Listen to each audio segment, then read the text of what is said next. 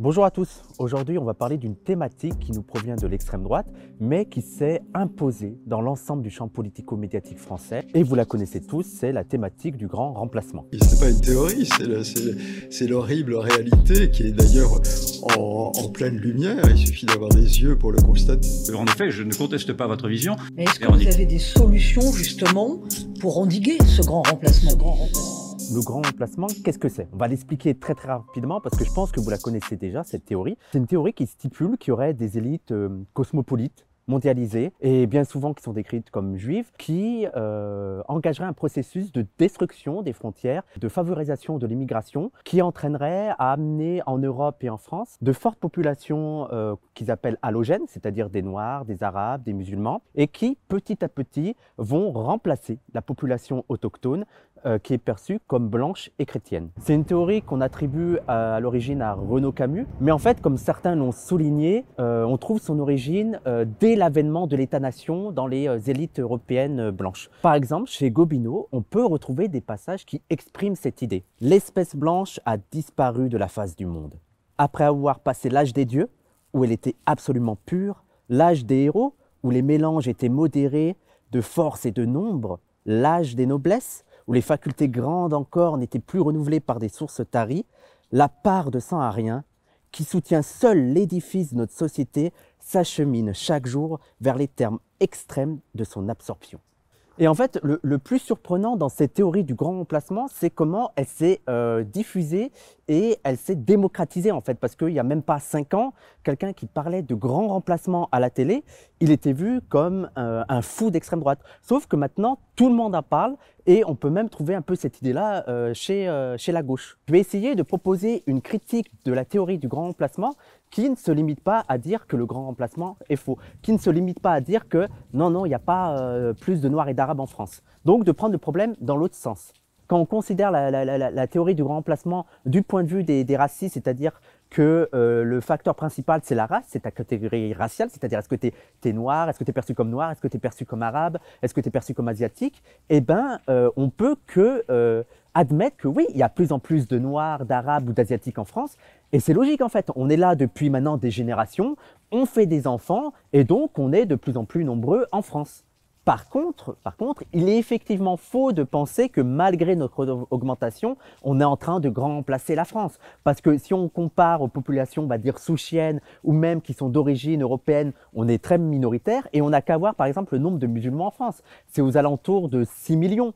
6 millions sur une population de 74 millions, vous êtes d'accord qu'il y a encore du temps avant qu'on soit majoritaire. Et de même, l'argument favori de Zemmour qui consiste à dire euh, venez, on va dans la rue, on va dans le 93, vous verrez qu'il y a beaucoup de Noirs et d'Arabes, euh, il est démontable en deux minutes. Euh, bien sûr qu'il y, a plus de Noirs et d'Arabes dans les quartiers populaires parce qu'on a mis les Noirs et les Arabes dans les quartiers populaires.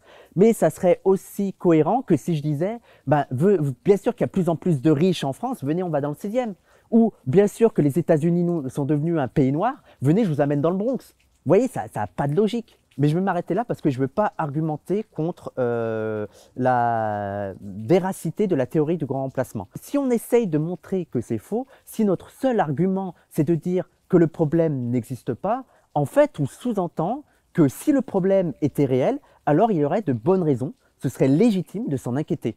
Comprenez-moi, c'est-à-dire que s'il y a quelqu'un qui vous dit ah ça c'est problématique, et la seule réponse que vous lui apportez, c'est que c'est pas problématique parce que ça n'existe pas, parce que le problème n'est pas réel. Ça sous-entend l'idée que si ce phénomène existait réellement, alors oui, il serait effectivement problématique. Et qu'en fait, la seule raison pour laquelle on dit que c'est pas problématique, c'est qu'il n'existe pas pour être plus clair, se contenter de dire que le grand emplacement n'existe pas, et en fait, c'est se contenter de rassurer euh, les gens en leur disant mais non, mais non, mais vous inquiétez pas, il n'y a pas de plus en plus de Noirs et d'Arabes en France, c'est de légitimer leur inquiétude et c'est de dire ah oui, effectivement, ça serait un problème s'il y avait euh, de plus en plus de, Noirs et d'Arabes en France, mais heureusement, c'est pas un problème parce qu'il n'y en a pas de plus en plus. Je vais prendre un autre exemple. Si par exemple, il y a quelqu'un qui me dit Ah, c'est catastrophique, en 2050, les femmes seront majoritairement au pouvoir la première réponse que vous allez apporter, c'est bah, pourquoi ça te dérange? Mais vous n'allez pas lui dire mais non, mais t'inquiète pas, le patriarcat est solide, il n'y aura pas de plus en plus de femmes au pouvoir, les hommes vont rester au pouvoir. Vous allez lui dire d'abord mais quel est le problème? Et en fait, cette réponse qui se contente de dire que le grand remplacement n'existe pas, bah, je suis désolé, mais c'est une réponse typiquement blanche. Mais nous, on a une dignité. Nous, en tant que Noirs et Arabes, on ne peut pas se contenter de ça. Nous, on va pas dire ah mais non non, vous inquiétez pas les fachos, vous inquiétez pas, on va rester dans notre coin, on va pas se multiplier, on va rester sagement, on va pas faire trop d'enfants. Veux dire, c'est une réponse qu'on peut pas admettre et c'est une réponse qu'on peut pas tenir. On va pas s'empêcher de faire des enfants et on va pas s'empêcher de se multiplier. Parce qu'une réponse qui serait réellement antiraciste et même réellement universaliste, vu que tout le monde se revendique de ce concept, ce serait de dire quand il y a quelqu'un qui vous dit que ah il y a le, le grand emplacement, il y a de plus en plus de Noirs et d'Arabes en France, c'est de lui dire et alors? C'est quoi le problème? Quel est le problème au fait qu'il y ait de plus en plus de Noirs et d'Arabes en France? Pourquoi ça te dérange? Et ce qui est fou, c'est que cette question, elle est pourtant simple et elle est jamais posée. C'est vous dire à quel point, en fait, on a accepté que le grand emplacement, qu'il soit vrai ou faux, bah ouais, ce serait, effectivement un problème. Euh, personne n'exige d'expliquer en quoi le grand emplacement serait problématique, en quoi ce serait un danger, en quoi il faudrait s'y opposer. Même à gauche, et cette question, j'insiste dessus, elle est importante. La question de dire et alors, juste et alors, elle est importante parce qu'elle oblige en fait la personne en face à expliciter son propos, à dire pourquoi ça le dérange qu'il y ait de plus en plus de Noirs et d'Arabes en France. Et en fait, nous, on veut aussi la poser parce qu'elle permet de mettre au clair, de dévoiler une chose qu'on n'arrête pas de dire, c'est que pour beaucoup, beaucoup de Français, même à gauche, la conception de la France, la conception qu'ils ont de la France, c'est une conception raciale. Ça confirme aussi tout ce qu'on dit sur l'intégrationnisme. On, dit que c'est un mirage, qu'on ne sera jamais totalement intégré, et, on a la preuve ici. C'est-à-dire que même si on est intégré, euh, s'il y, a de plus en plus de gens comme nous, bah la France ne sera plus vraiment la France. Donc, ça veut dire que nous, on n'est pas vraiment des citoyens français. Vous voyez, s'il y a de plus en plus de citoyens comme nous qui se multiplient en France et plus la France, ça veut dire que nous, on est des Français sous condition. On est Français à condition qu'il n'y ait pas trop de gens comme nous, parce que sinon la France ne serait plus la France. Mais on pourrait aussi leur dire que euh, des grands emplacements, il y en a eu.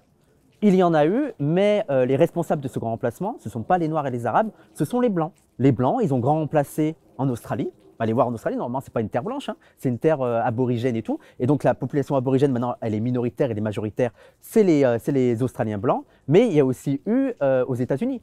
Aux États-Unis, c'est aussi un exemple de grand emplacement d'une population qui a été remplacée par une autre. Et on pourrait aussi parler de l'Algérie, ça a failli être le cas, l'Algérie. On a essayé petit à petit d'avoir euh, euh, un grand emplacement en essayant de faire venir beaucoup de colons en Algérie. Et on pourrait aussi parler d'Israël. Israël, c'est aussi une tentative de grand emplacement en important plein de populations, euh, notamment d'Europe en Israël, et de remplacer petit à petit les Palestiniens. Puis, il y a des exemples aussi comme l'Afrique du Sud ou l'Amérique du Sud où il n'y a pas vraiment un grand emplacement en termes de quantité, c'est-à-dire que les Blancs sont pas majoritaires, mais par contre, les Blancs, malgré leur minorité, ils ont le pouvoir en fait, et ils sont dans, dans les postes de pouvoir, dans les postes institutionnels. Donc, c'est aussi une forme élaborée de grand emplacement. Et c'est précisément pour cette raison que les blancs sont euh, peut-être euh, la catégorie raciale qui a le moins de chances de disparaître. Euh, alors il faut savoir, ça va peut-être vous étonner, mais il faut savoir qu'il y a un milliard de blancs sur Terre et qui sont majoritaires dans plus de 50 pays et qui sont présents sur les cinq continents. Et si les fachos voulaient vraiment militer pour la diversité raciale et surtout militer euh, pour préserver euh, la pureté raciale blanche, bah déjà, ils militeraient pour que tous ces blancs retournent en Europe, qu'ils partent des pays du Sud. Comme ça, ils éviteraient le danger du métissage. Parce que le métissage, c'est aussi des blancs qui y participent. S'ils voulaient vraiment préserver la diversité raciale du monde, ils demanderaient euh, la rémigration des populations blanches qui se trouvent aux États-Unis ou, en Australie ou en Afrique du Sud, leur rémigration en Europe. Sauf que personne ne propose ça, euh, bizarrement.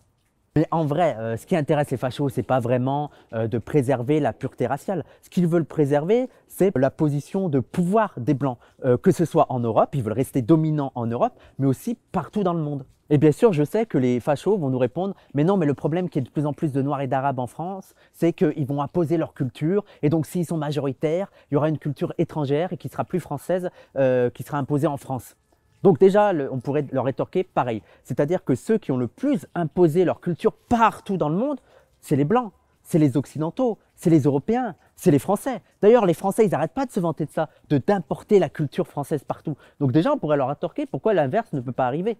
Ils imposent leur paradigme, leur paradigme idéologique, leur paradigme philosophique, leur paradigme économique, leur paradigme politique. Et surtout, euh, c'est une domination. C'est une domination économique et c'est une domination impérialiste. C'est pas seulement l'importation de, deux, trois euh, petits euh, reliquats culturels. Et on pourrait aussi leur dire que, euh, je suis désolé, mais la culture française, elle a déjà été colonisée. Elle n'a pas été colonisée par les Noirs et les Arabes, mais elle a été colonisée par les Américains. Les Américains qui ont imposé leur hégémonie culturelle, euh, que ce soit dans le cinéma, que ce soit dans la musique, que ce soit dans les vêtements, vous portez tous des jeans, ou que ce soit, euh, je ne sais pas, dans la bouffe, vous allez tous au fast-food. Et une autre vérité qui fait mal, ce ne sont pas les Noirs et les Arabes qui ont euh, détruit la diversité culturelle de la France. Diversité culturelle qui faisait vraiment la richesse de la France avec des langues, des coutumes, euh, des danses qui étaient vraiment multiples selon les régions. Euh, ce qui a détruit tout ça, c'est pas les Noirs et les Arabes, c'est la République française. C'est l'État-nation français lui-même.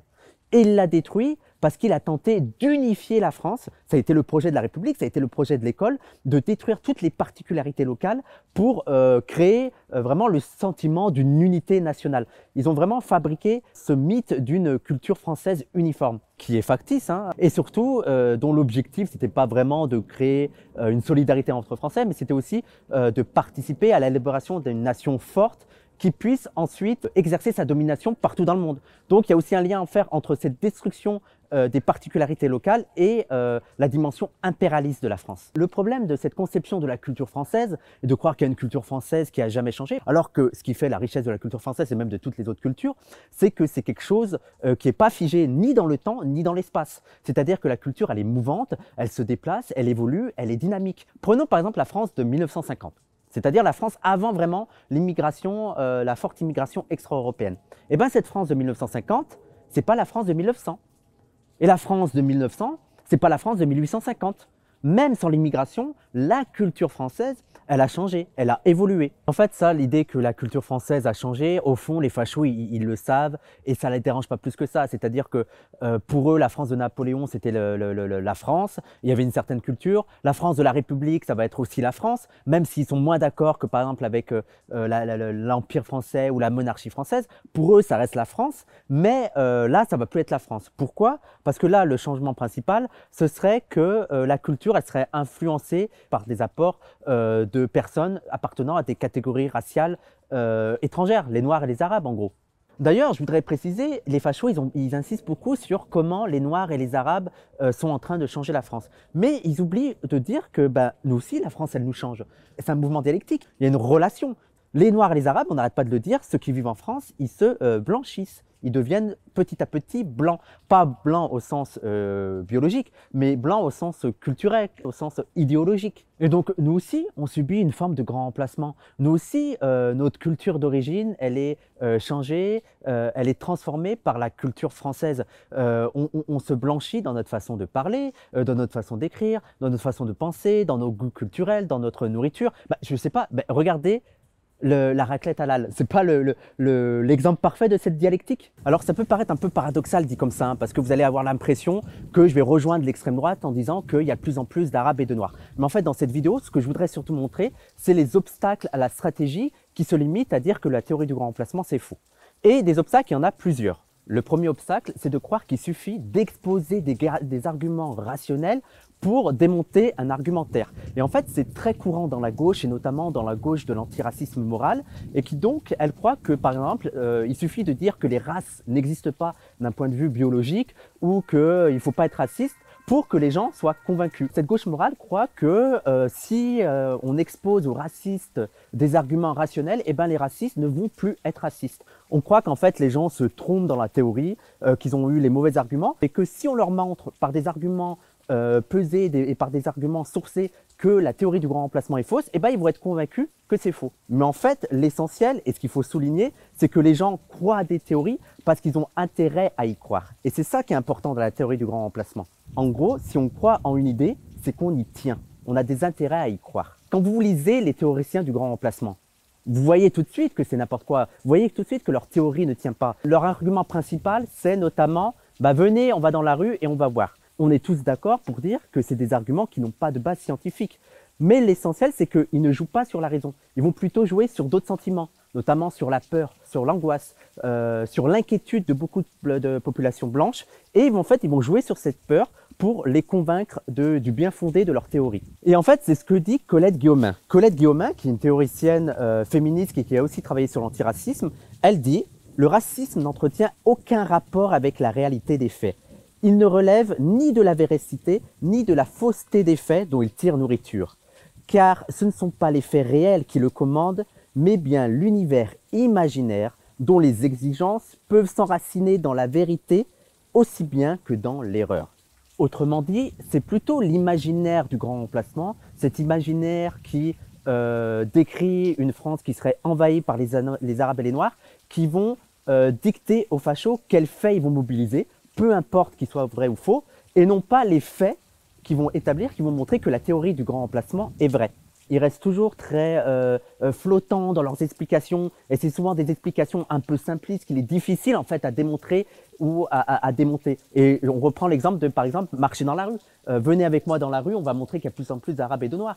cet argument, quand on a un peu de sérieux, on sait qu'il peut se démonter facilement. Ça dépend dans quelle rue vous êtes, ça dépend dans quel coin de la France que vous êtes. Mais en fait, ce que dit Hassan Hajj, c'est que les racistes jouent sur ce flou. Et en fait, c'est ce qui fait la force des théories racistes. Comme elles sont peu rigoureuses, comme elles sont très floues, elles sont euh, flexibles, c'est-à-dire qu'elles peuvent euh, facilement s'adapter aux contradictions, euh, facilement s'adapter aux remarques. Et en fait, on l'a vu dans l'histoire. Regardez, on avait au départ le racisme biologique, et la science a montré que les races en fait n'existaient pas. Eh ben, c'est pas grave pour les racistes, d'accord, c'est pas un racisme biologique, mais en fait, le racisme va pas se justifier par les races, mais va se justifier par la culture.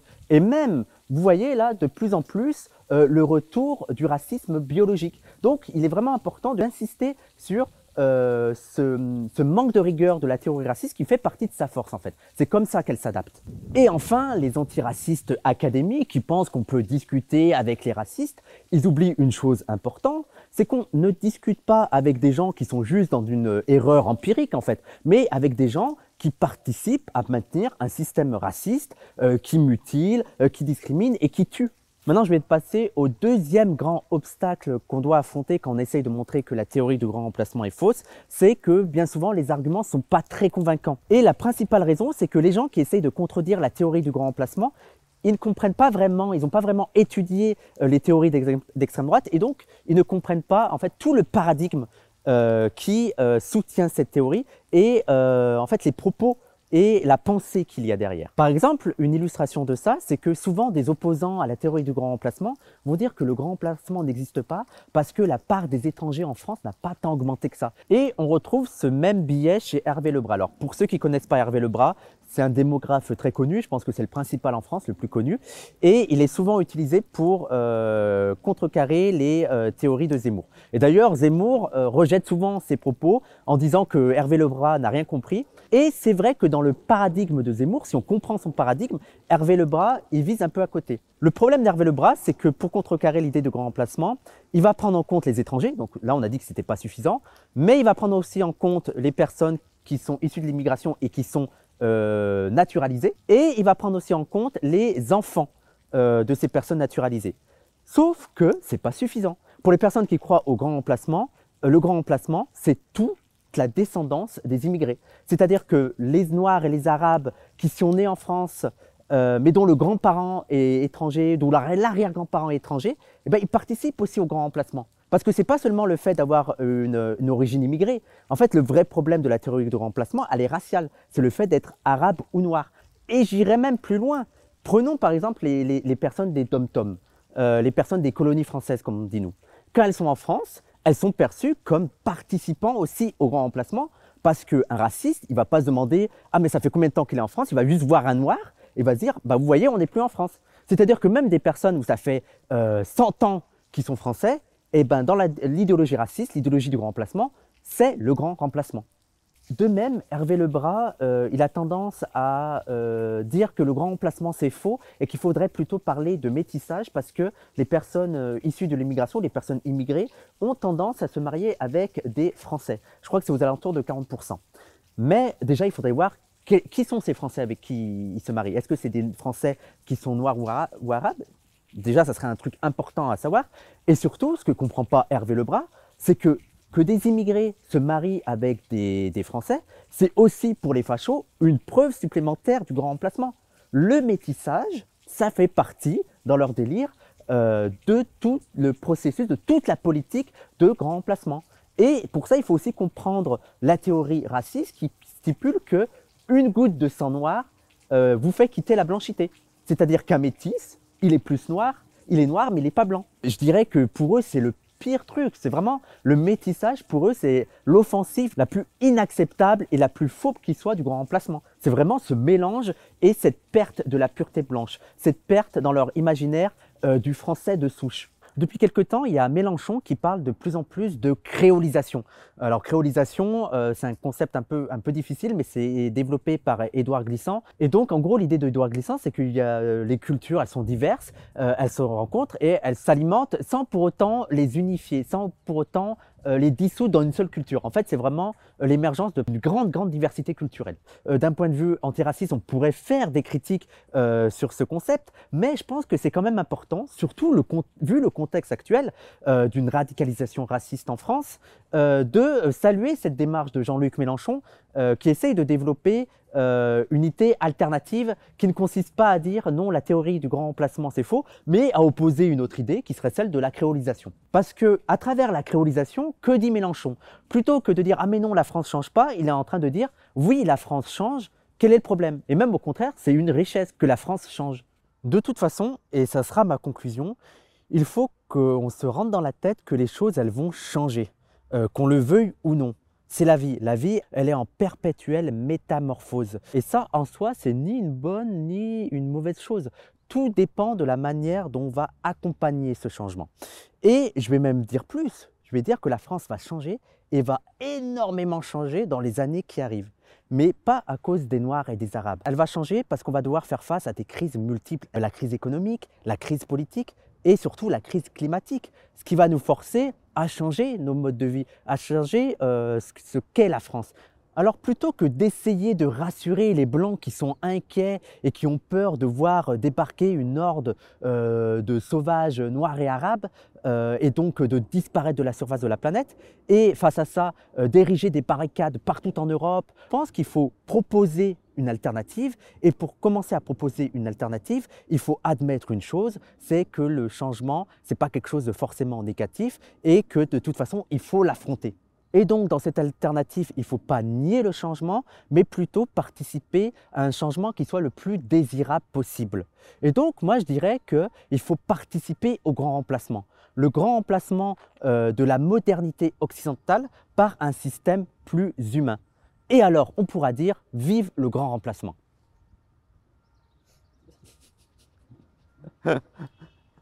Et je ne sais pas si vous avez vu, mais on a été banni de Twitch. On a été banni 30 jours de Twitch parce qu'on aurait tenu des propos euh, haineux. Bon, on ne sait pas vraiment quels propos on aurait tenu, mais en tout cas, on est banni 30 jours. Et le problème, c'est que sur Twitch, euh, c'était la source euh, de la moitié de nos revenus en fait.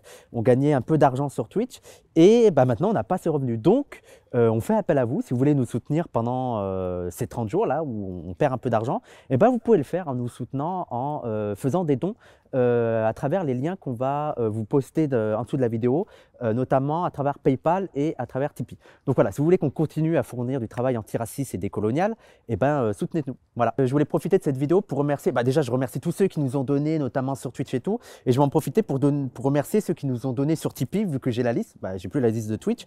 Donc vous êtes 34, merci à vous. Donc merci à Plénitude Amnésique, merci à Xuaveneg, change de pseudo s'il te plaît. Merci à Z, à Delaroche, à Samir, à Nabil Tipeee, à Miran, à Laurental, à Lancier, à Marianne, que des blancs, à Rabea, à Glinda, à Béranger, à Joe Mirelli, à Maxime, à Raphaël, à Mafalda, à Minora, à Spino Marxis, j'aime beaucoup ton pseudo. Monira, j'ai dit Manira Monira, en plus, désolé, je vois qui t'es. Désolé, Monira. Euh, à Donner, à CSA, à Abi, à Geoffroy, à Radia, à Loïc. Loïc, je veux savoir qui tu es. Tu me... Parce que toi, ça fait longtemps que tu donnes. Euh, à Basile Garça, à JU et aux sept autres donateurs anonymes. Merci beaucoup à vous.